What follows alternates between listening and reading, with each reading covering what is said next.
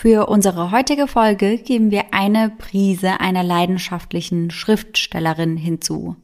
Ein Löffel eines erfolgreichen und beliebten Chefkochs, einen teuflischen Plan und et voilà, haben wir das Rezept zu einem fast perfekten Mord. Und somit Hello an jeden True Crime Junkie, der heute wieder bei Eyes in the Dark eingeschaltet hat. Sarah und ich erzählen uns hier jeden Sonntag einen wahren Kriminalfall aus aller Welt und wechseln uns dabei immer ab. Und bisher habe ich nur die Infos, die ihr jetzt auch aus der Einleitung habt. Also ich weiß, was die Hauptpersonen als Job ausführen, aber mehr auch nicht. Bei unserer Recherche konzentrieren wir uns hauptsächlich auf Internetquellen. Dabei lesen wir verschiedene Artikel, schauen uns unter anderem Videos von Überwachungskameras an oder eben von den Prozessen. Auch in meinem heutigen Fall ist beispielsweise der Prozess mitgefilmt worden und ist komplett, also in voller Länge auf YouTube erhältlich. Das finde ich ja auch immer krass. Ja, und ich finde das immer total spannend, sich das so mal anzuschauen, mhm. weil man da ja eben auch die Mimik und die Gestik ja von den Betroffenen oder eben auch von dem Täter oder der Täterin mitbekommt. Und das ist eben bei einem Artikel natürlich gar nicht der mhm. Fall. All die daraus gesammelten Informationen, die packen wir dann für euch in unsere jeweilige Folge und wenn euch das Endergebnis gefällt, dann vergesst nicht, uns zu abonnieren. Die Bilder zu unseren Fällen, die findet ihr übrigens immer bei uns auf Instagram unter eyesandthedark.podcast und gerade bei diesem Fall würde ich euch empfehlen, da mal reinzuschauen. Denn ich finde, sowohl das Opfer als auch der Täter oder die Täterin, das werden wir erst am Ende der Folge herausfinden, die passen überhaupt nicht in einen True Crime Podcast. Überhaupt nicht. Und dann finde ich es schon sehr spannend, da einfach mal die Gesichter zu, zu sehen. Mhm. Laura, du hast ja schon gesagt, dass du so gar keine Ahnung hast, in welche Richtung es heute geht. Dass du nur weißt, dass eben eine Person als Schriftstellerin tätig ist und der andere eben als Chefkoch.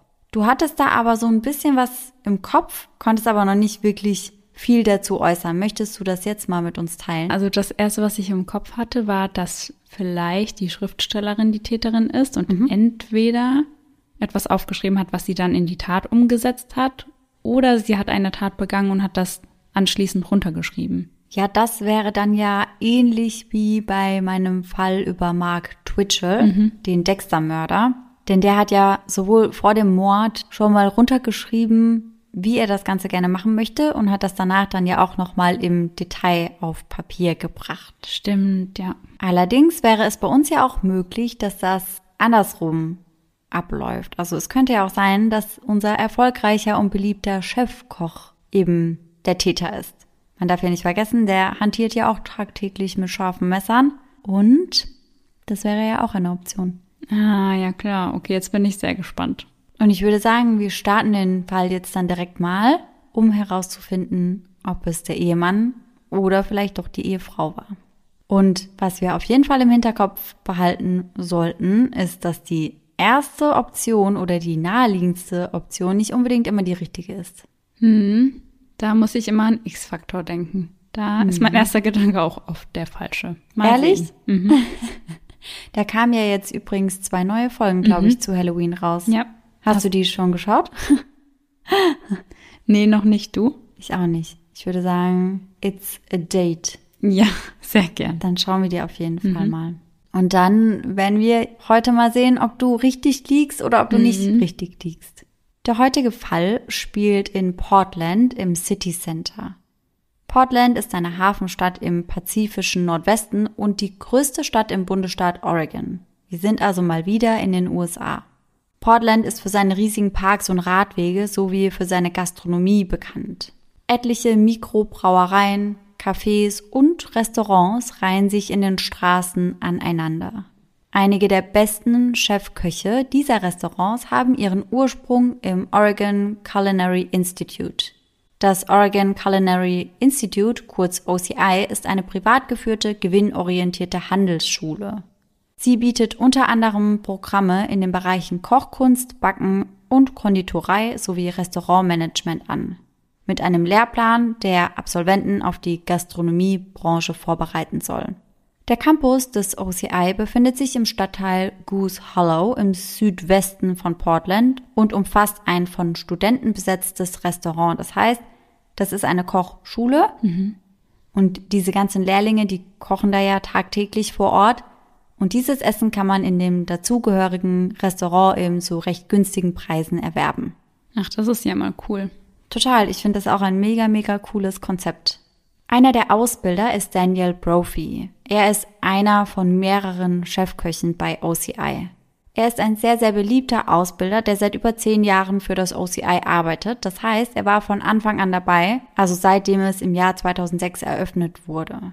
Neben fast drei Jahrzehnten Erfahrung in Küchen, die sich mit zwei Jahrzehnten Unterrichtserfahrung überschneiden, ist er Experte für Meeresbiologie, er ist Gärtnermeister und Pilzexperte. Oh wow, das ist ja schon einiges. Ja, er hat auf jeden Fall einiges vorzuweisen. Mhm. Und das heißt auch, dass seine Schüler und Schülerinnen da immer sehr, sehr dankbar drum sind. Immer wieder entführt er diese nämlich auch in die Wälder, um sie im Pilze sammeln zu lehren. Und das ist ja gar nicht mal so easy. Also das kann ja schon ganz schön tricky sein. Mhm. Auf der Webseite des Oregon Culinary Institute heißt es, er ist seit 2006 bei OCI und abgesehen davon, dass er einer unserer leitenden Kochlehrer im Klassenzimmer ist, ist er unser aktivstes Fakultätsmitglied das Exkursion leitet, Studentenprojekte organisiert und in der Gemeinde spricht. Daniel Brophy ist ein bereits etwas älterer Mann und er kocht sehr gut und isst sehr gerne und das sieht man ihm auch ein kleines bisschen an. Also er sieht aus wie ein richtig netter, super, super, super lieber Koch einfach. Ich mhm. finde, man sieht ihm an, dass er ein Koch ist.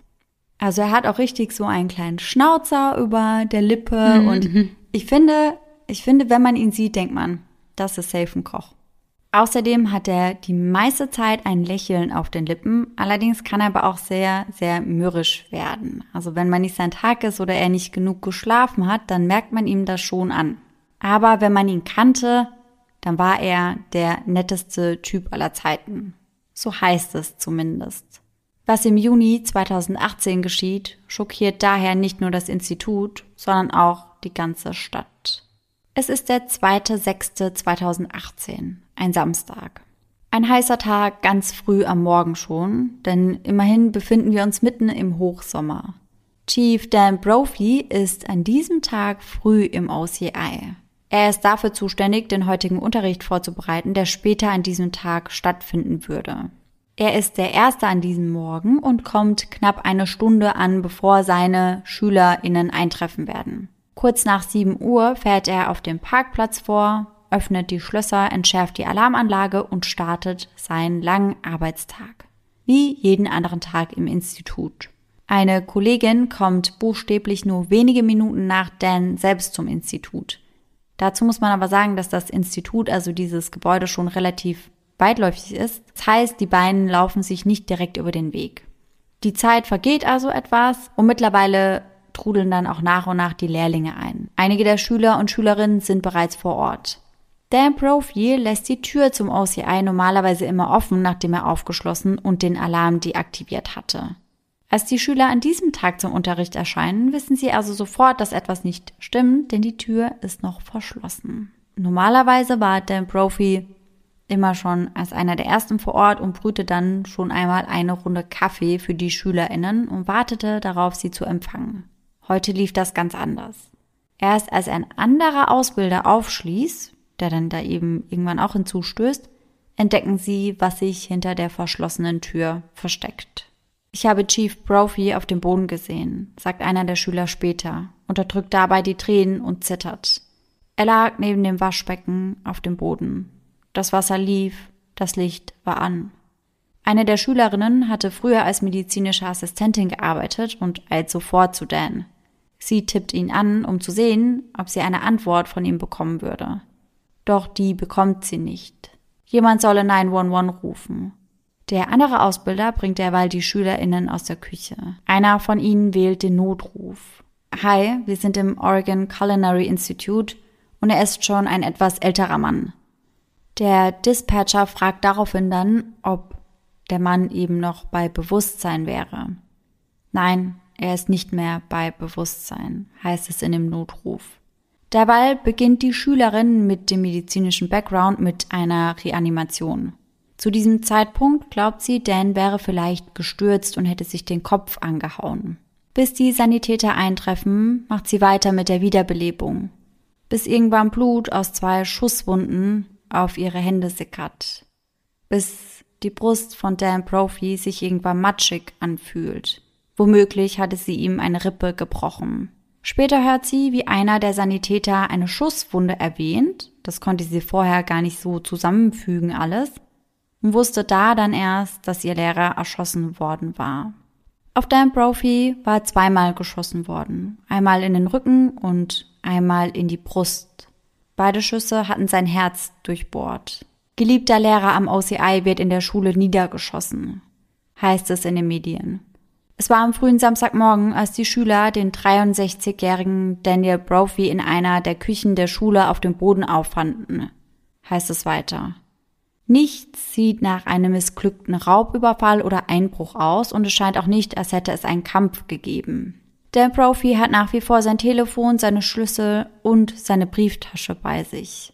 Kurz darauf trifft dann die Polizei vor Ort ein und sperrt den Tatort weitläufig ab. Und nur wenige Minuten nachdem das Polizeiband angebracht wurde, trifft Dan Brophys Frau ein. Sie hatte sich sofort in ihren Wagen gesetzt, als sie von dem Vorfall erfuhr. Gemeinsam mit Dan lebt sie in Beaverton, eine kleine Stadt direkt neben Portland, die etwa eine 15-minütige Autofahrt entfernt liegt. Als sie eintrifft, tummeln sich Dutzende Schüler und Polizisten auf dem Parkplatz der Kochschule. Dan ist der Mann, richtig? Also ich möchte Sie nur wissen lassen, dass wir glauben, dass Dan getötet wurde, sagt einer der Detectives vorsichtig zu Nancy. Nancy antwortet daraufhin, ja, das habe ich mir gedacht, als mich alle so mitleidig ansahen. Alles, was ich denken konnte, war, oh mein Gott. Der Detective sagt daraufhin, dass sie ganz langsam machen soll. Einen Schritt nach dem anderen. Gerade würde es nicht viele Dinge geben, die sie jetzt tun könnte. Ihre Gedanken würden ohnehin eine Million Meilen pro Stunde fliegen. Nancy antwortet daraufhin, hier ist das Schrecklichste. Selbst wenn sie herausfinden, wer auf ihn geschossen hat, bringt ihn das nicht zurück. Und ich will ihn zurück. Das ist der Teil, den ich will. Es ist mir egal, wer auf ihn geschossen hat. Ich will ihn nur zurück. Ich will nicht, dass er tot ist. Ihr Name ist Nancy Brophy. Sie ist am Boden zerstört. Nach seinem Tod schreibt Nancy auf Facebook, für meine Facebook-Freunde und meine Familie habe ich traurige Neuigkeiten zu überbringen. Mein Ehemann und bester Freund, Chefkoch Dan Brophy, wurde gestern Morgen ermordet. Für diejenigen unter euch, die mir nahestehen und denken, dass das einen Anruf verdient hätte, ihr habt recht. Aber ich habe gerade Mühe, alles zu verstehen. Morgen findet im OCI eine Mahnwache statt. Obwohl ich eure liebevollen Antworten schätze, bin ich überwältigt. Bitte spart euch die Telefonanrufe für die nächsten Tage, bis ich wieder funktioniere. Dan und Nancy waren am Tag seines Todes seit etwa 19 Jahren verheiratet und seit 27 Jahren ein Paar. Dan wurde nur 63 Jahre alt, Nancy Brophy ist zu diesem Zeitpunkt 68. Nach ihrem Abschluss an der University of Houston und der University of Indiana heiratete sie erst einmal einen Polizisten. Diese Ehe scheiterte allerdings aus unbekannten Gründen. Danach zog sie nach Oregon, Portland.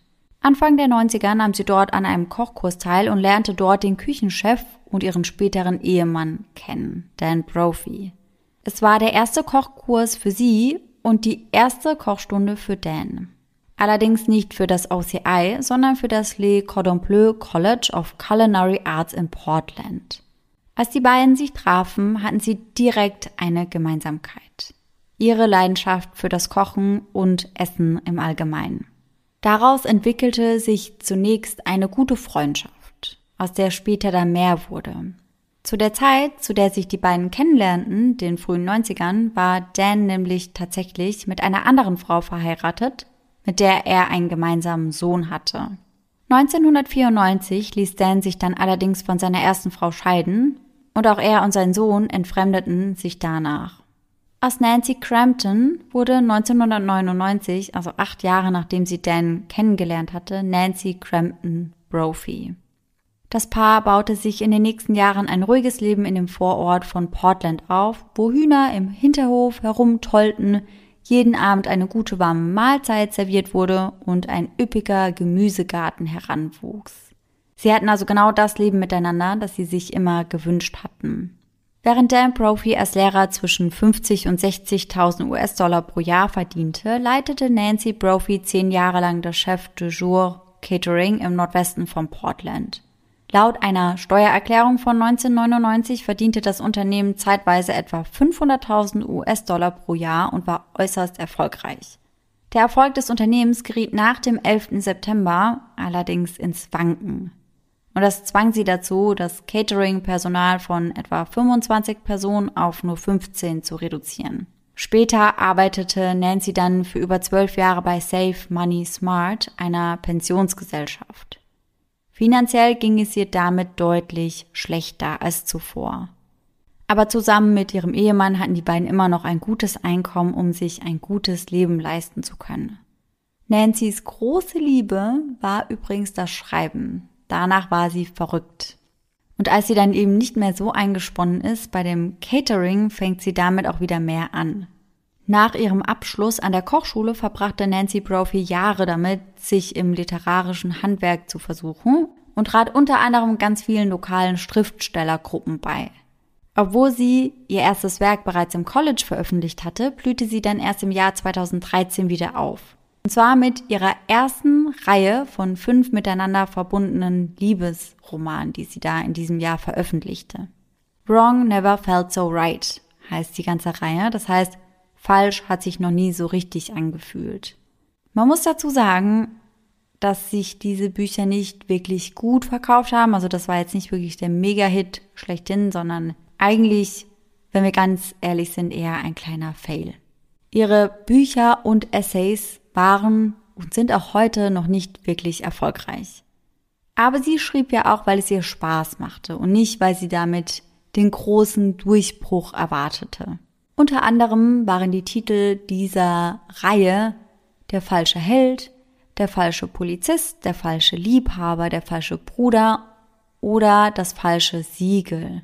Alle haben gemeinsam, dass sie hauptsächlich von Navy Seals oder von ehemaligen Navy Seals Drogen, Gangs und eben solchen Sachen handeln.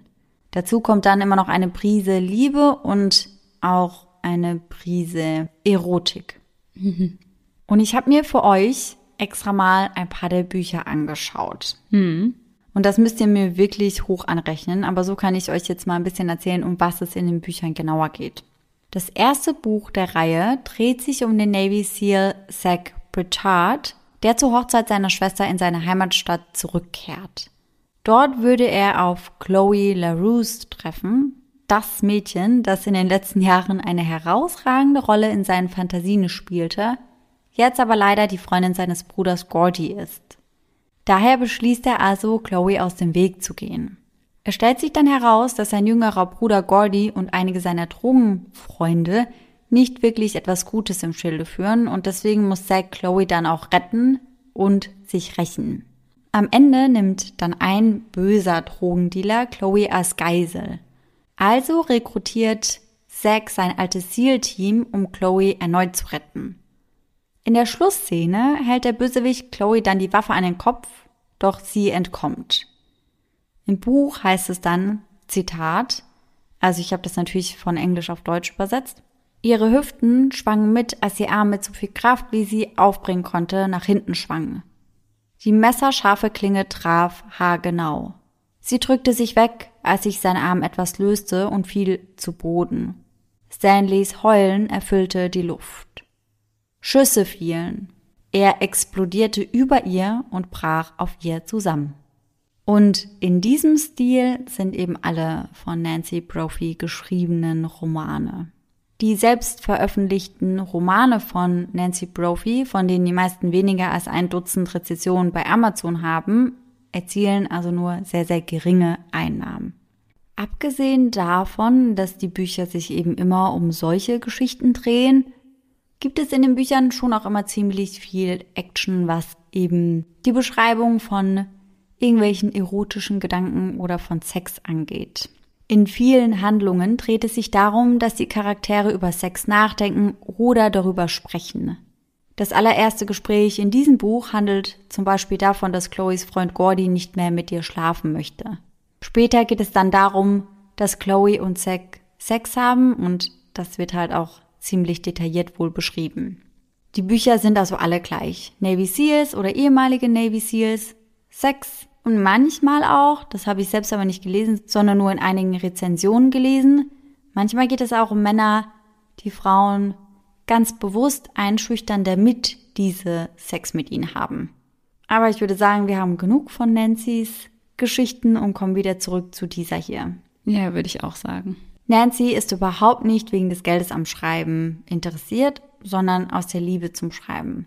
Dafür hat sie auch ihre eigene Website, nancybrophyauthor.com. Dort steht geschrieben, Schriftsteller sind Lügner. Ich weiß nicht mehr, wer das gesagt hat, aber es stimmt nicht. Beim Schreiben von Belletristik kramt sie tief und bringt Teile ihres eigenen Lebens zum Vorschein, die sie vergessen oder absichtlich tief vergraben haben. Zugegeben, manchmal ist es klüger, das Ende zu ändern. Davon abgesehen lassen Sie mich hinzufügen, dieses Foto ist eine Lüge. Ich habe eine Weile nicht mehr so ausgesehen, aber ich bin es. Und dort sieht man eben ein Bild von Nancy Brophy, das sie aber von vor einigen Jahren zeigt. Also das ist ein schon etwas älteres Bild und mittlerweile ist sie ja schon mehr in die Jahre gekommen und sieht deswegen halt nicht mehr eins zu eins so aus. Sie schreibt dort aber unter anderem dann auch über das Geben von Ratschlägen als Autorin, über ihre Bücher und ihre bevorstehenden Auftritte. Man kann bei ihr auch seine Manuskripte überprüfen lassen oder seine eigenen Arbeiten oder diese mit ihr am Telefon durchgehen.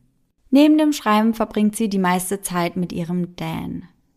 Dan und Nancy sind in ihrer langen Ehe unzertrennlich und es gibt nie irgendwelche Anzeichen von Reibungen. Aber auch sonst hat Dan zu den meisten Menschen in seiner Umgebung ein sehr gutes Verhältnis. Er hat keine Feinde, zumindest keine offensichtlichen. Leute, die ihn kennen, sagen, er habe ein Herz aus Gold. Er sei ein wirklich, wirklich, wirklich besonderer Mensch, sagt einer seiner Freunde und Mitarbeiter den Medien, als sie sich vor dem OCI versammeln, um Dan Brophy zu gedenken. KollegInnen, StudentInnen, Freunde und Familie finden sich dort zusammen. Besonders die Studenten, die den Tatort sahen, sind am Boden zerstört und total schockiert. Aber auch Nancy ist am Ende ihrer Kräfte. Sie kann es immer noch nicht glauben. In ihrer Ansprache sagt sie zu Hunderten von Menschen, er liebte es zu unterrichten, er liebte Pilze und er liebte die Familie. Dabei trägt sie eine schwarze Brille, die an einer Perlenkette um ihren Hals hängt.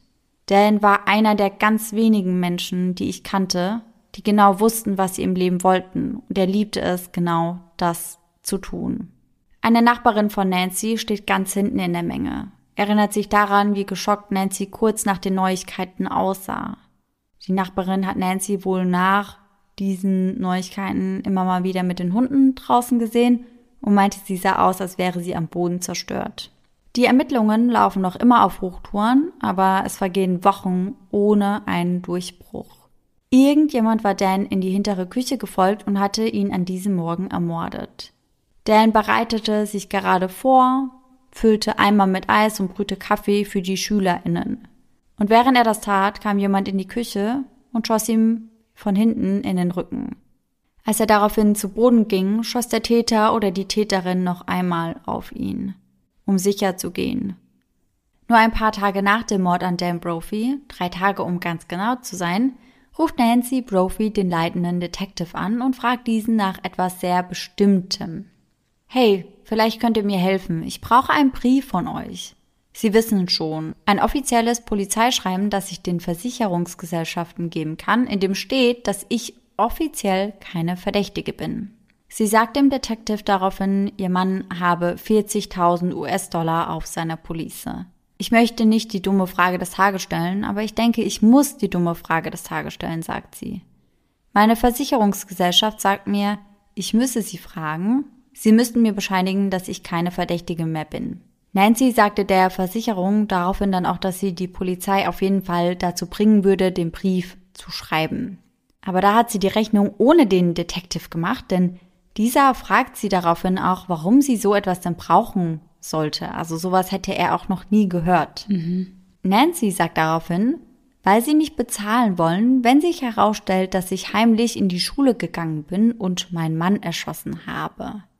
Das Ganze kommt dem Ermittler auf jeden Fall sehr, sehr merkwürdig vor und er sagt ihr auch, dass sie sowas noch nie gemacht haben und wahrscheinlich auch niemals machen werden. Und daraufhin schaut er auf jeden Fall bei Nancy immer doppelt genau hin. Ja, ich habe mir direkt gedacht, da wird sie sich keinen Gefallen gemacht haben. Ja, also dass man bei der Versicherung recht schnell nach so einem Fall anruft. Darüber haben wir auch schon mal gesprochen, mhm. dass das bei manchen Versicherungen auch eben so ist. Ja. Dass man sich da sehr, sehr zeitnah melden muss. Das ist die eine Sache. Aber von der Polizei hören zu wollen, drei Tage nach dem Mord, hey, also Sie sind hier keine Hauptverdächtige oder generell keine Verdächtige, das ist einfach schon sehr merkwürdig. Ja, total. Und da hätte ihr ja eigentlich klar sein müssen, dass die Polizei dann da noch genauer hinschaut. Aber gut, ja. Ja, definitiv. Sie sagt daraufhin dann noch, dass das eine kleine dumme Regelung wäre und dass sie nicht weiß, warum sie sich jetzt eben mit sowas rumschlagen müsste. Denn schließlich wären es ja nur 40.000 US-Dollar und normalerweise würde die Versicherung bei Summen von über einer Million solche Probleme bereiten, aber nicht bei so einer geringen Summe. Was sie der Polizei allerdings nicht sagt, ist, dass sie mehr als eine Police hat. Das heißt, sie hat nicht nur die eine Versicherung, sondern sie hat mehrere, die sich auf etwa 800.000 Dollar summieren. Bis jetzt hat die Polizei niemanden als Verdächtigen im Mord von Dan Brophy benannt. Das heißt ja aber auch, dass sie bisher auch noch niemanden ausschließen. Hm. Und wenn dann sowas rauskommt, ja, wissen wir selbst, was dann passiert. Und dann kommt dann noch hinzu, dass die Polizei einen Link auf Dan Profis Handy findet.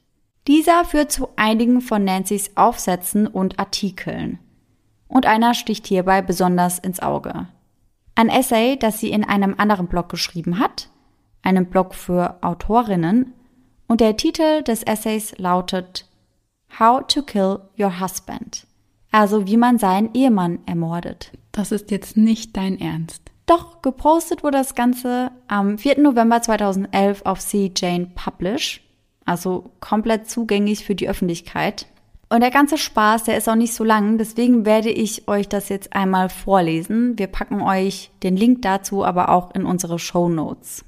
Nancy schreibt, als Autorin von romantischen Spannungsromanen verbringe ich viel Zeit damit, über Mord nachzudenken und folglich auch über die Vorgehensweise der Polizei. Denn wenn der Mord mich befreien soll, möchte ich auf gar keinen Fall im Gefängnis sitzen. Und lassen Sie mich klar und deutlich sagen, dass ich keine Overalls mag und Orange nicht meine Farbe ist. Daraufhin listet sie dann verschiedene Motive auf. Das erste lautet finanziell und in Klammern dahinter steht, dies ist ein wichtiger Punkt. Eine Scheidung ist teuer. Und wollen Sie wirklich Ihren Besitz aufteilen? Oder wenn Sie wegen des Geldes geheiratet haben, haben Sie dann nicht Anspruch auf alles? Der Nachteil ist, dass die Polizei nicht dumm ist. Sie hat es zuerst auf Sie abgesehen. Man muss also gut organisiert, rücksichtslos und sehr clever sein. Es sind schon Ehemänner von Kreuzfahrtschiffen verschwunden. Warum nicht auch Ihre? Zweites Motiv. Lügender, betrügender Mistkerl. In Klammern Betrug jeglicher Art. Dies ist ein Verbrechen aus Leidenschaft. Im Zorn schlagen sie ihm den Kopf ein oder erstechen ihn mit einem Küchenmesser. Meistens gibt es eine Spur, die direkt zu ihnen führt. Jede Art von Mord hinterlässt Anhaltspunkte. Ein Verbrechen aus Leidenschaft sieht nicht so aus, als wäre ein Fremder beteiligt gewesen. Und wer muss dann das Blut von ihrem Teppichboden entfernen? Drittens. Sie haben sich in eine andere Person verliebt. In Klammern, in der Regel geht es dabei auch um finanzielle Aspekte. Angenommen, Ihre Kirche missbilligt die Scheidung. Sie müssen Witwe werden, damit Sie bei Ihrer Religion nicht in Ungnade fallen. An dieser Stelle sollte ich erwähnen, dass es hilfreich ist, wenn Sie nicht zu sehr von den zehn Geboten überzeugt sind. Viertens, Missbrauch oder Misshandlung. Dieser Fall ist schwierig. Jeder kann Missbrauch behaupten. Was ist Missbrauch? Für einen Teenager sieht es vielleicht anders aus als für einen Ehepartner. Als Motivation wird dieser Grund normalerweise erst nach der Verhaftung genannt. Nicht viele misshandelte Frauen wählen den Notruf, nachdem sie das Haus ihres Mannes in Brand gesetzt haben. Fünftens. Es ist ihr Beruf oder ihre Berufung. Jetzt sind wir im Gespräch. Sie verfügen bereits über die Fähigkeiten und die Kenntnisse. Du hast die nötige moralische Doppelbödigkeit, um es durchzuziehen. Ein schneller Treffer und sie verschwinden von der Bildfläche. Lassen Sie sich von jemand anderem im Voraus bezahlen, denn die Lebensversicherung wird Ihnen wahrscheinlich keinen Scheck schicken. Daraufhin geht Nancy dann auf zu berücksichtigende Option ein. Schusswaffen. Laut, unordentlich, erfordern etwas Geschick. Wenn es zehn Schüsse braucht, bis der Trottel tot ist, hast du entweder schlecht gezielt oder er steht unter Drogen. Messer. Sehr persönlich und aus nächster Nähe. Überall Blut. Igitt. Garotte? Das ist, by the way, eine Art Hinrichtungs- oder Folterinstrument. Ah, okay. Wie viel Oberkörperkraft ist nötig, um eine Person zu erwürgen? Zufälliges schweres Objekt. In der Regel geht es darum, jemanden mit einem Baseballschläger oder der Rohrzange, die man gerade in der Hand hat, zu erschlagen. Gift. Gilt als Waffe der Frau. Ersehen ist leicht zu beschaffen. Schlimmer noch, leicht nachzuweisen. Es dauert ein oder zwei Monate, um jemanden zu töten. Außerdem sind sie die ganze Zeit über krank. Wer will schon mit einem kranken Ehemann zusammen sein? Kenntnisse über Arzneimittel wären praktisch. Verfügbarkeit wäre noch besser. Ein Wort der Vorsicht. Achten Sie auf die in der Natur vorkommenden Gifte. Sie sind keine sichere Sache. Zu wenig, zu viel. Deine Mutter hat dir immer gesagt, du sollst einen Arzt heiraten. Jetzt weißt du warum. Beauftragung eines Auftragskillers. Kennen Sie einen Auftragskiller? Ich auch nicht. Und erstaunlich viele Auftragskiller verpfeifen sie später bei der Polizei. Oder sie werden später im Gefängnis erpresst. Ein Liebhaber anheuern. Nie eine gute Idee. Der Mann stirbt und die Frau bekommt das Geld. Aber der Geliebte gewinnt in diesem Szenario nicht immer. Manchmal sieht er sich auch mit einer geladenen Waffe konfrontiert. Ich finde es einfacher, Menschen den Tod zu wünschen, als sie tatsächlich zu töten. Ich will mir keine Gedanken über Blut und Gehirnspritzer an meinen Wänden machen. Und ich bin wirklich nicht gut darin, mir Lügen zu merken. Aber was ich über Mord weiß, ist, dass jeder von uns dazu fähig ist, wenn man ihn nur weit genug treibt. Was einen guten, romantischen Spannungsroman ausmacht, ist die Frage nach dem Warum. Was ist passiert, was eine Person in diese Situation gebracht hat? Wie rechtfertigt sie diese Handlung? Übrigens ist die Notwendigkeit, ihn zu töten, keine juristische Verteidigung. Was wäre, wenn das Töten nicht zu den gewünschten Ergebnissen führen würde. Würden Sie es wieder tun? Könnten Sie es wieder tun? Was, wenn es Ihnen gefallen würde? Wow, das ist eine Idee für eine neue Geschichte. Genau das schreibt sie. Also ich finde es hier gerade ein bisschen schade, dass unsere Zuhörer und Zuhörerinnen uns nur hören und nicht sehen, weil während du das vorgelesen hast, also ich glaube, ich habe nonstop mein Gesicht verzogen, weil ja. ich so sprachlos war einfach. Total. Und ich habe eine kurze Zeit darüber nachgedacht, das habe ich dir eben in der Pause ja auch kurz gesagt, ob ich das wirklich so Wort für Wort mit reinnehmen muss oder möchte. Aber ich finde, das zeigt eben schon einiges. Also ich finde, die Art und Weise, wie das geschrieben ist, ist so, so, so makaber, ja. dass ich das auf gar keinen Fall so hätte wiedergeben können, wenn ich das nicht Wort für Wort hätte vorlesen wollen. Ja, es ist doch einfach eiskalt. Also sie schreibt das einfach wie so eine Anleitung, als würde sie ja. wirklich gerade eine Anleitung für ein Rezept oder sowas schreiben, ja. also was halt so locker easy von der Hand geht und nicht als würde es da gerade um ihren Ehemann gehen. Ja. Also ja. Wahnsinn. Als würde sie erörtern, welche Möglichkeiten gibt es, welche Motive gibt mhm. es, also so, als wäre das etwas ganz Sachliches, eine sachliche ja, Arbeit. Ja, total. In zwei von ihren Büchern, in The Wrong Husband und The Wrong Cop, ist übrigens die Hauptfigur eine Frau, die auch jeden Tag ihre Ehe damit verbringt, davon zu fantasieren, ihren Ehemann zu töten. Das heißt, das wiederholt sich auf jeden Fall in ihren Stories. Ein weiteres veröffentlichtes Essay, das konnte ich aber leider nicht mehr finden im Internet, also die Seite war nicht mehr verfügbar, trägt den Titel Er rannte in mein Messer zehnmal von Nancy Brophy. Boah, also ich weiß gar nicht gerade, was ich dazu sagen soll. Ja, so ähnlich ging es der Polizei auch. Ich meine, man darf natürlich auch nicht vergessen, dass nicht jeder Thriller-Autor gleich auch ein Mörder ist. Ja, klar. Und dass das natürlich alles nur fiktiv sein könnte. Aber die Polizei wird dadurch schon auch sehr, sehr misstrauisch. Und deswegen beschließen sie daraufhin dann auch, Nancy's Haus zu durchsuchen.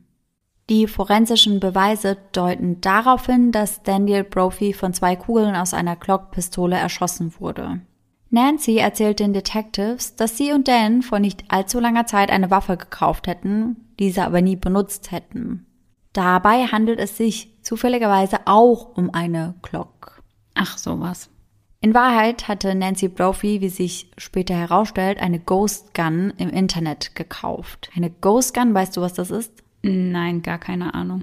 Ich wusste das auch nicht, aber das ist eine hausgemachte Schusswaffe. Das heißt, sie wurde hergestellt von einer Privatperson und nicht von einem Unternehmen oder von einer staatlichen Einrichtung. Zusätzlich zu dieser Ghost Gun hatte sie dann auch nochmal einen extra Lauf für eine Glock-Pistole über eBay bestellt und weitere Einzelteile.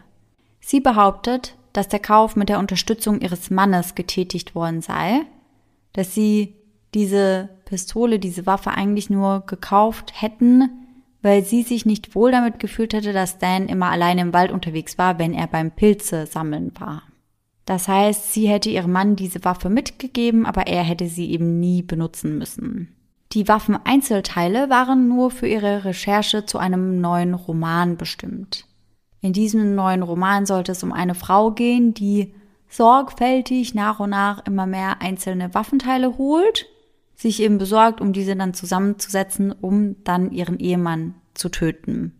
Die Polizei erfährt, dass Nancy zu verschiedenen Waffengeschäften in der Gegend gegangen war und verschiedene Teile einer Glockpistole gekauft hatte.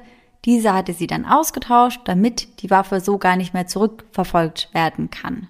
Sie hätte sich ursprünglich eigentlich eine zu Hause zusammenbauen wollen, also eine ganz eigene Waffe, war dabei aber gar nicht erfolgreich. Also das hat überhaupt nicht funktioniert. Und daraufhin hätte sie sich dann eben eine Pistole auf einer Messe gekauft, angeblich mit ihrem Mann zusammen aber davon gehen die Ermittler in diesem Fall nicht aus. Die Ermittler gehen aber davon aus, dass sie den Lauf der Waffe durch den ersetzt hat, den sie bei eBay bestellt hatte. Das heißt nämlich, die Patronenhülsen der Waffe würden nicht mit der Waffe übereinstimmen. Wenn die Polizei sich nun dann ihre Waffe anschauen würde, könnten sie eben sagen, dass das nicht die Waffe ist, mit der geschossen wurde.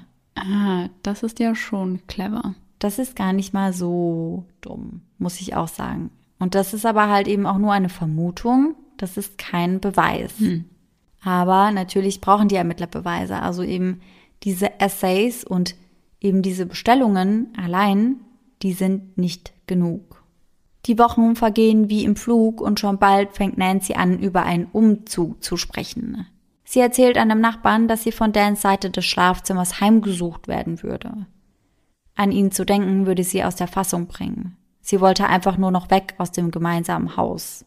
Nur drei Monate später, am 5. September 2018, wird sie aus genau diesem Haus hinaus eskortiert. Die Polizei von Portland nimmt sie in Gewahrsam.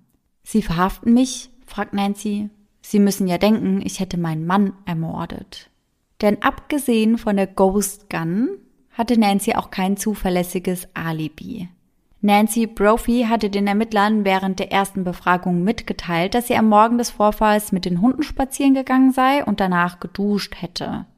Eine Nachbarin von ihr sah sie an diesem Tag auch, denn Nancy fragte sie, ob sie ihre Hunde gesehen hätte.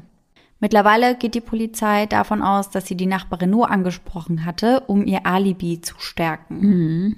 Denn im Jahr 2020 finden die Ermittler Aufnahmen von Verkehrskameras, die zeigen, wie sie während des 13-minütigen Fensters, in dem der Mord geschah, zur Kochschule fuhr und dann wieder von dort weg.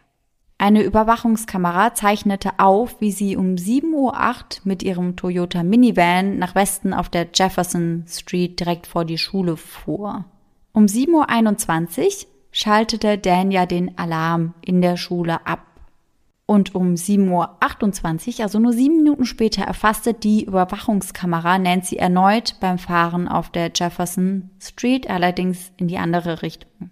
Etwa gegen 7.30 Uhr, also nur zwei Minuten später, traf dann Dans Kollegin am OCI ein. Und etwa gegen kurz vor 8 Uhr wurde dann seine Leiche entdeckt. Das heißt, Nancy wäre wirklich in dem genauen Zeitraum dort in der Gegend gewesen. Es wäre ihr also prinzipiell möglich gewesen, ihren Ehemann in genau diesem Zeitfenster zu töten. Nancy Brophy ändert nun ihre Geschichte und sagt, sie habe gar keine Erinnerung mehr an eine solche Fahrt und dass sie wahrscheinlich nur Kaffee holen wollte. Aufgrund des Stresses hätte sie die Ereignisse bzw. die Einzelheiten des Tages vergessen. Eine retrograde Amnesie, wie sie sagt. In einigen Artikeln habe ich übrigens auch gelesen, dass sie gesagt hätte, sie wäre nur rumgefahren und dass sie das öfter mal machen würde. Mhm. Sie sagte, es wäre nicht ungewöhnlich für sie in der Nachbarschaft unterwegs zu sein, weil sie oft durch die Gegend fuhr, um sich irgendwie inspirieren zu lassen. Und zwischendrin hätte sie dann immer mal wieder angehalten, um sich irgendwelche Notizen für ihre Romane zu machen. Diese Aussage ist für die Ermittler allerdings nicht genug, vor allem weil sie nicht von vornherein ehrlich war. Das wirkt natürlich jetzt alles andere als gut für Nancy. Und deswegen wird sie kurz darauf auch angeklagt. Als Motiv bringt die Staatsanwaltschaft Geldsorgen und die bestehenden Lebensversicherungen hervor. Da konnten die Ermittler nämlich in der Zwischenzeit auch einige mehr ausgraben. Also das waren nochmal mehr als das, was ich euch vorhin bereits erzählt hatte. Die Staatsanwaltschaft erklärt, die Autorin habe Schwierigkeiten gehabt, ihren Hypothekenkredit abzubezahlen. Generell wurde das Geld im Jahr vor Dan Profis Tod etwas knapper. Deswegen hätte seine Frau dann einen tödlichen Plan ausgeheckt, um im Nachhinein dann die Versicherungspolicen einzusacken. Sie habe mehrere Lebensversicherungen abgeschlossen, die im Fall des Todes ihres Mannes 1,4 Millionen Dollar, das sind gut 1,3 Millionen Euro, eingebracht hätten. Das Motiv wäre also eben die Versicherungssumme. Nancy behauptet während dem Prozess, dass sie keinen Grund gehabt hätte, ihren Ehemann zu töten. Ihre finanziellen Probleme hätten sie größtenteils durch die Einlösung eines Teils von Dans Altersvorsorgeplan gelöst. Es sei ihr mit ihrem Mann finanziell besser gegangen als ohne ihn. Sie beharrt also nach wie vor darauf, unschuldig zu sein. Trotz der Geldprobleme des Paares hatte Nancy Brophy die Monate vor dem Tod ihres Mannes als mit die beste Zeit in ihrer ohnehin felsenfesten und guten Beziehung beschrieben. Ihre Ehe, so Nancy, war eine Studie der Kontraste. Er war ein Frühaufsteher und Teetrinker, der seinen Humor und seine Zuneigung hinter einem schroffen Auftreten verbergen konnte, sagt sie. Nancy Brophy war immer geschwätzig und sagte, sie würde gerne ausschlafen und hält ihre Räume im Haus aufgeräumt. Das war wohl eher nicht so Dancing. Und sie nahm es auch nicht so eng mit dem Geld. Also sie war schon sehr, sehr spendabel. Laut einem forensischen Buchhalter der Polizei hatte sie es zum Beispiel geschafft, fast 1000 Dollar pro Jahr bei Starbucks auszugeben. Okay. Das ist auf jeden Fall schon ein ganz schönes Sümmchen. Mhm. Nancy Brophy wird also angeklagt und dann im April 2022 wegen des Mordes an ihrem Ehemann vor Gericht gestellt. Während des Prozesses stellt die Staatsanwaltschaft einen Fall zusammen, der eigentlich nur auf Indizienbeweisen basiert. Also sie haben ja keine richtigen handfesten Beweise, sag ich mal. Sie gehen dennoch ganz, ganz fest davon aus, dass Nancy Brophy die Mörderin ihres Mannes ist. Sie argumentieren, dass ihre falschen Angaben über ihren Aufenthaltsort am Morgen des Mordes daraufhin deuten würden, dass sie nicht wirklich vertrauenswürdig ist. Andere Beweise gegen sie sind unter anderem diese gekaufte Glock-Pistole. Dann hatte sie unter anderem auf Google auch noch recherchiert, wie man eben so eine Pistole zusammensetzt und natürlich auch die Lebensversicherung, die sie dann im Nachhinein einsacken wollte. Diese stellen nämlich das Motiv dar. Das Essay How to Kill Your Husband oder wie man seinen Ehemann tötet, das wurde vor Gericht übrigens gar nicht zugelassen, mit dem Hinweis, dass dieses Jahr 2011 schon veröffentlicht wurde und sie ihn erst, wenn sie es war, erst 2018 getötet hatte. Einer der Staatsanwälte, der spielt jedoch auf die Themen des Essays an, ohne es wirklich zu benennen, aber er bringt es trotzdem so ein kleines bisschen mit in den Gerichtsprozess mit rein. Nancy's Anwalt argumentiert, dass die Beweise der Staatsanwaltschaft nur Indizien seien bestreitet die Behauptungen über finanzielle Schwierigkeiten und bringt Zeugen vor, die über die starke und liebevolle Beziehung des Paares aussagen. Ihre Verteidiger geben außerdem an, dass die Waffenteile eben nur eine Inspiration für Nancy Brophies neuen Roman gewesen sei, also dass sie das eben zu Recherchezwecken bestellt hätte. Sie gehen davon aus, dass jemand anderes Dan Brophy während eines schiefgegangenen Raubüberfalls getötet habe. Dagegen spricht meiner Meinung nach, dass ja nichts weder in der Schule noch an Dan Brophy gefehlt hatte. Und ich würde auch sagen, dass man ja als Raubüberfall doch etwas anderes wählt anstatt eine Schule. Also das war wohl ja auch schon eine Privatschule, mhm. die finanziell schon sehr, sehr gut aufgestellt war. Ich kann mir schon vorstellen, dass da sogar was zu holen gewesen wäre. Allerdings wirkt mir das einfach alles an den Haaren herbeigezogen. Also. Ja, kommt mir auch so vor. Also ich könnte mir das als Raubüberfall jetzt auch nicht vorstellen, ehrlich gesagt. Ja, es hätte ja maximal so sein können, dass das wirklich ein Raubüberfall gewesen ist und dass der Täter oder die Täterin nichts mitgenommen hat, weil ja ganz kurz nach dann noch eine Kollegin ankam. Mhm. Mhm. Und dass der Täter oder die Täterin deswegen halt ja abhauen musste und deswegen keine Beute mit sich nehmen konnte. Allerdings, ja, also ich bin bei der Theorie komplett raus. Mhm. Dafür spricht meiner Meinung nach auch einfach viel zu viel gegen Nancy. Ja.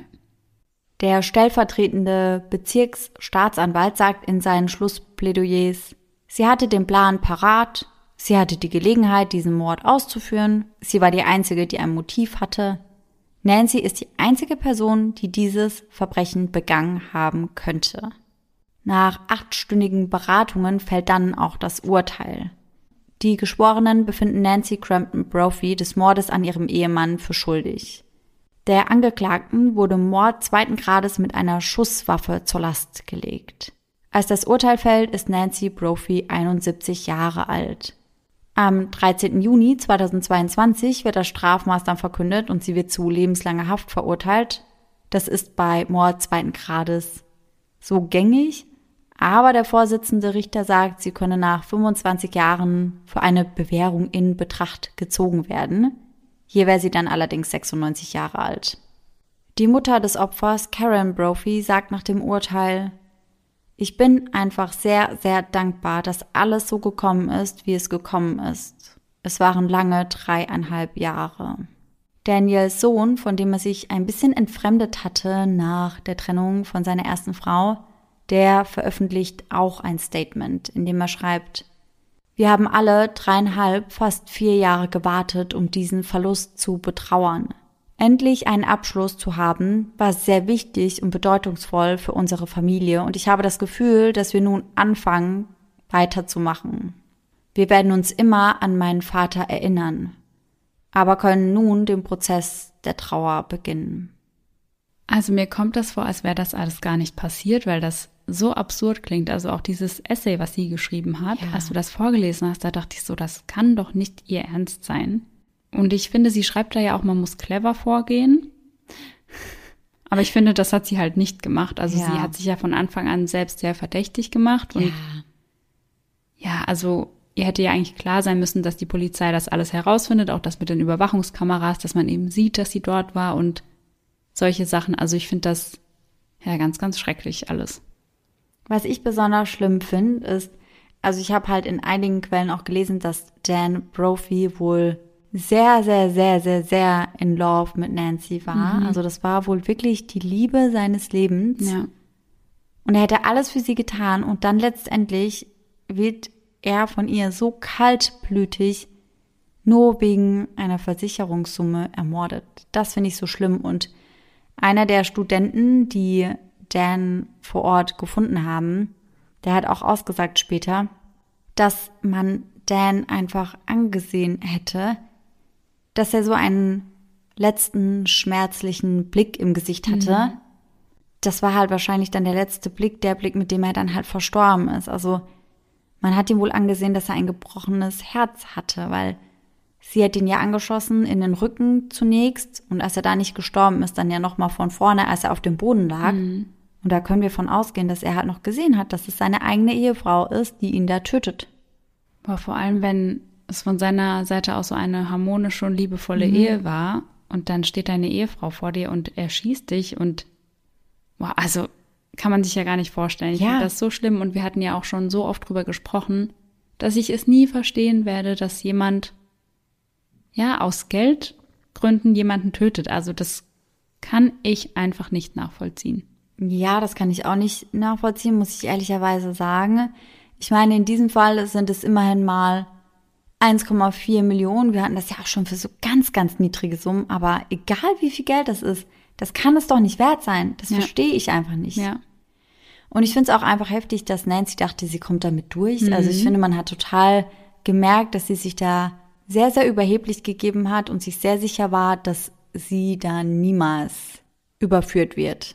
Auch dass sie dann da schreibt in ihrem Essay beispielsweise, ja, so, ich möchte nicht ins Gefängnis und ich trage übrigens keine Overalls ja. und Orange ist nicht meine Farbe, so. Da muss ich so ein bisschen an Anna Delvey denken. Ja, ja. Also da war ich echt so, das ist jetzt nicht ihr Ernst. Oder als sie geschrieben hat, ja, und wenn der Trottel dann immer noch nicht mhm. tot ist. Also, ja, ich bin so sprachlos über ja. ihr ganzes Vorgehen. Das ist einfach, ja, ja, total krass. Total makaber. Auch dieses, was ich richtig krass finde, da habe ich richtig schlucken müssen, wie sie schreibt.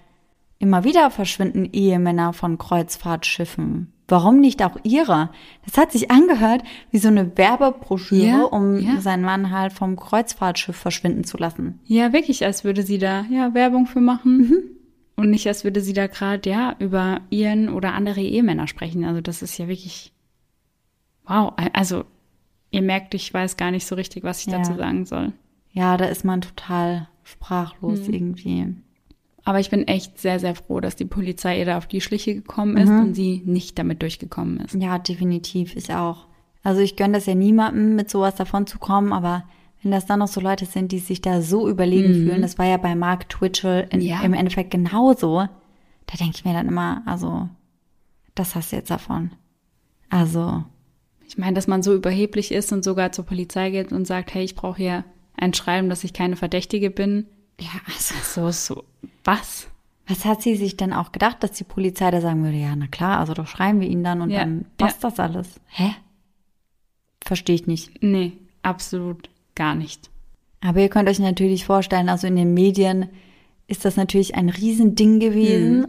Die Frau, die das Essay schreibt, How to Kill Your Husband, und dann tötet sie halt wirklich ihren Ehemann. Also. Ja, das ist heavy. Das war ein riesiger, riesiger Aufschrei. Ich hätte gerne noch dieses andere Essay mhm. gelesen, dieses He ran into my knife ten times, wo ich mir auch dachte, ah so.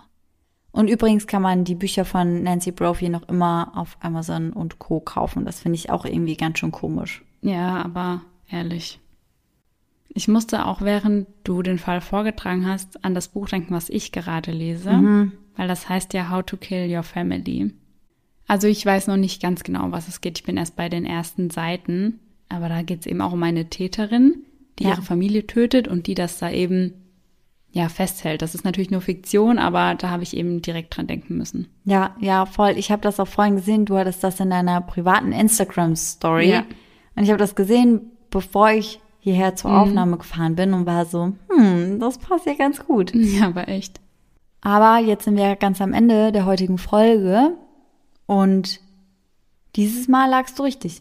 Ja. Also wenn das jetzt eine X-Faktor-Folge gewesen wäre, dann hättest du auf jeden Fall den richtigen Riecher gehabt. Ja. Ich finde das einfach so tragisch, weil für mich klang Dan Brophy halt wirklich so, als wäre der so der herzensbeste Mensch gefühlt. Mhm. Und ich finde das irgendwie so super traurig, dass er dann da auch noch von der Liebe seines Lebens ja. getötet wurde. Und als sie in ihrem Essay die Motive auflistet und sagt, ja, neuer Lover oder neuer Partner, mhm. So, wie kann man denn denken, wenn man jemand Neuen hat, ja, dann ist es die beste Option, seinen Ehemann zu töten. Also, dass sie ja, das ja. da so aufhört, wo ich denke, was denkst du denn eigentlich, wer du bist? Also. Ja, wo sie halt sagt, ne, also die Kirche würde vielleicht die Scheidung ja nicht ja, akzeptieren und dann bleibt ja gar nichts anderes übrig. Also dann musst du die Person ja umbringen. Ja. Und dann schreibt sie ja noch dazu, dass man dann halt die zehn Gebote nicht so arg eng nehmen darf, wo ich mir auch dachte, also wenn die Kirche nicht gut findet, dass du dich von deinem Mann scheiden lässt, dann schon dreimal nicht, wenn du ihn tötest. Also. Ja, also das so hinzustellen, als wäre das dann die bessere Option. Also, ja, oder die einzige. Ja. Und ich denke, was wir jetzt auf jeden Fall alle wie immer gebrauchen können, ist ein Gänsehaut-to-go-Moment. Yes.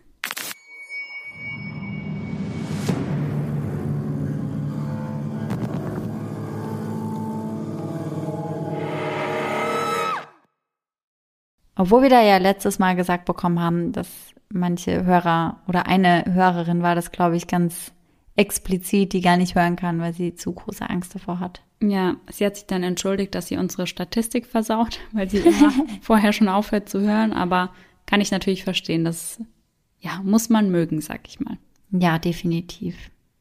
Und der heutige Gänsehaut to go Moment stammt von der lieben Sonja. Sie schreibt: Hallo ihr Lieben, vielen Dank für euren tollen Podcast, den ich am liebsten auf dem Weg zur Arbeit höre. Ich möchte gerne meine etwas andere Gänsehaut to go Story mit euch teilen. Vor einigen Jahren lebte ich alleine in dem sehr großen alten Haus meiner Großeltern. Dieses hat meine Eltern geerbt und ich durfte dort günstig wohnen. Um mich weniger alleine zu fühlen, holte ich mir zwei kleine Kätzchen unters Dach. Und tatsächlich half meine neue Gesellschaft dabei, das Knarzen des Holzfußboden etwas besser zu ertragen. Da die beiden Katzen noch recht jung waren, stand von morgens bis abends Herumtoben auf dem Plan. Als das so weit ging, dass ich nachts aufgrund der neuen Geräuschkulisse nicht mehr schlafen konnte, schloss ich die Türe zu meinem Schlafzimmer und ließ die beiden Biester im restlichen Haus herumtollen. Ich schlief also seelenruhig alleine im Schlafzimmer ein, bis plötzlich mit einem lauten Knall die Schlafzimmertüre aufflog. Aufflog. Obwohl sie abgeschlossen war. Oder einfach nur geschlossen. Nur geschlossen, ja. Trotzdem schlimm genug. Ich war aus dem Schlaf gerissen und dachte, jetzt hat mein letztes Stündlein geschlagen und scheiße, ich werde ausgeraubt. Als ich rasenden Herzens in der Dunkelheit versuchte, die Gefahr auszumachen, konnte ich nichts erkennen. Die Türe stand aber sperrangelweit offen. Es dauerte noch etwa weitere zehn Sekunden, in denen ich wie eingefroren im Bett lag, bis von unten ein Miauen ertönte. Mhm. Es war eine meiner zwei Katzen, die nicht akzeptieren konnten, dass ich nachts gerne meine Ruhe haben möchte und deshalb einfach spontan erlernt hatte, wie man eine Türe öffnet. Ja, das habe ich mir fast schon gedacht, denn das konnte meine Katze damals auch. Ja. Und ich habe das auch schon ganz schön oft gesehen, dass Katzen das können. Also da gibt es ganz, ganz viele Videos, auch irgendwie so Reels oder so auf Instagram. Und gerade wenn du am Schlafen bist und dann mhm. durch sowas aufwachst, da bist du erstmal ja komplett durch den Wind ja, und denkst dir, was geht hier ab jetzt? Ja, und unsere Katze hat damals dann auch immer die Tür so mit ihren Hinterbeinen dann so richtig aufgeballert. Ja. Und dann ist das halt schon laut und die Tür geht da halt schon mit einer ganz schönen Wucht auf mhm. und wenn das deine Katze zuvor noch nie gemacht hat, ja. kann ich mir vorstellen, dass man da einen richtigen Herzinfarkt bekommt. So, hey, du denkst, du kannst hier alleine schlafen, dir mhm. zeige ich mal, wie alleine mhm. du schlafen kannst. Ist wirklich so. Aber das ist ja auf jeden Fall mal eine Gänsehaut-to-go-Geschichte, die einem eher ein Lächeln ins Gesicht mhm. zaubert, als einem eine Gänsehaut verpasst. Ja. Dann vielen Dank fürs Zusenden und dann hoffen wir natürlich, dass ihr alle nächsten Sonntag wieder mit dabei seid. Und bis dahin, schöne Träume. Bis dann. Tschüss. Tschüssi.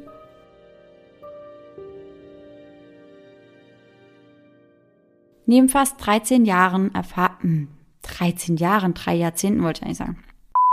Was im Juni 2018 geschiert, geschiert, er ist der Erste vor Ort und kommt schnapp, schnapp eine Stunde. Knapp eine Stunde, würde ich sagen. Schnapp. Ich dachte, du sagst jetzt, er kommt schnappatmig an. Geliebter Lehr Lehrer. J-O-U-R. Wie Schurfix, also Schur. Schur, mhm. gell? Chef und du? D-U? De? Chef de jour. Mhm.